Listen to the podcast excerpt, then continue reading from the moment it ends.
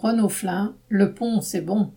Les travailleurs de l'équipe 2 des secteurs tôleries et ouvrants de l'usine Renault de Flin se sentaient déjà presque en week-end le matin du mardi 13 juillet. Ils quittaient à 13 heures et le lendemain férié était suivi de deux jours non travaillés.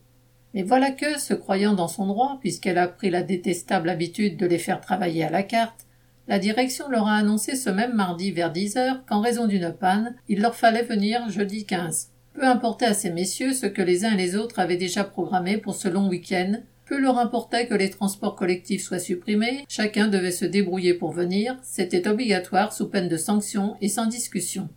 À quelques dizaines, la quasi-totalité de l'équipe, embauchés et intérimaires, a posé le sac, comme disaient les anciens. Certains conducteurs d'installation étaient même déjà rentrés chez eux en colère quand une heure et demie plus tard, devant les travailleurs décidés, la direction a dû baisser pavillon devant le débrayage. Il n'y aurait pas de sanctions pour ceux qui ne viendraient pas et des navettes ou covoiturages seraient organisés pour ceux qui viendraient travailler. Un bon petit succès et une excellente mise en bouche pour le pont du 14 juillet.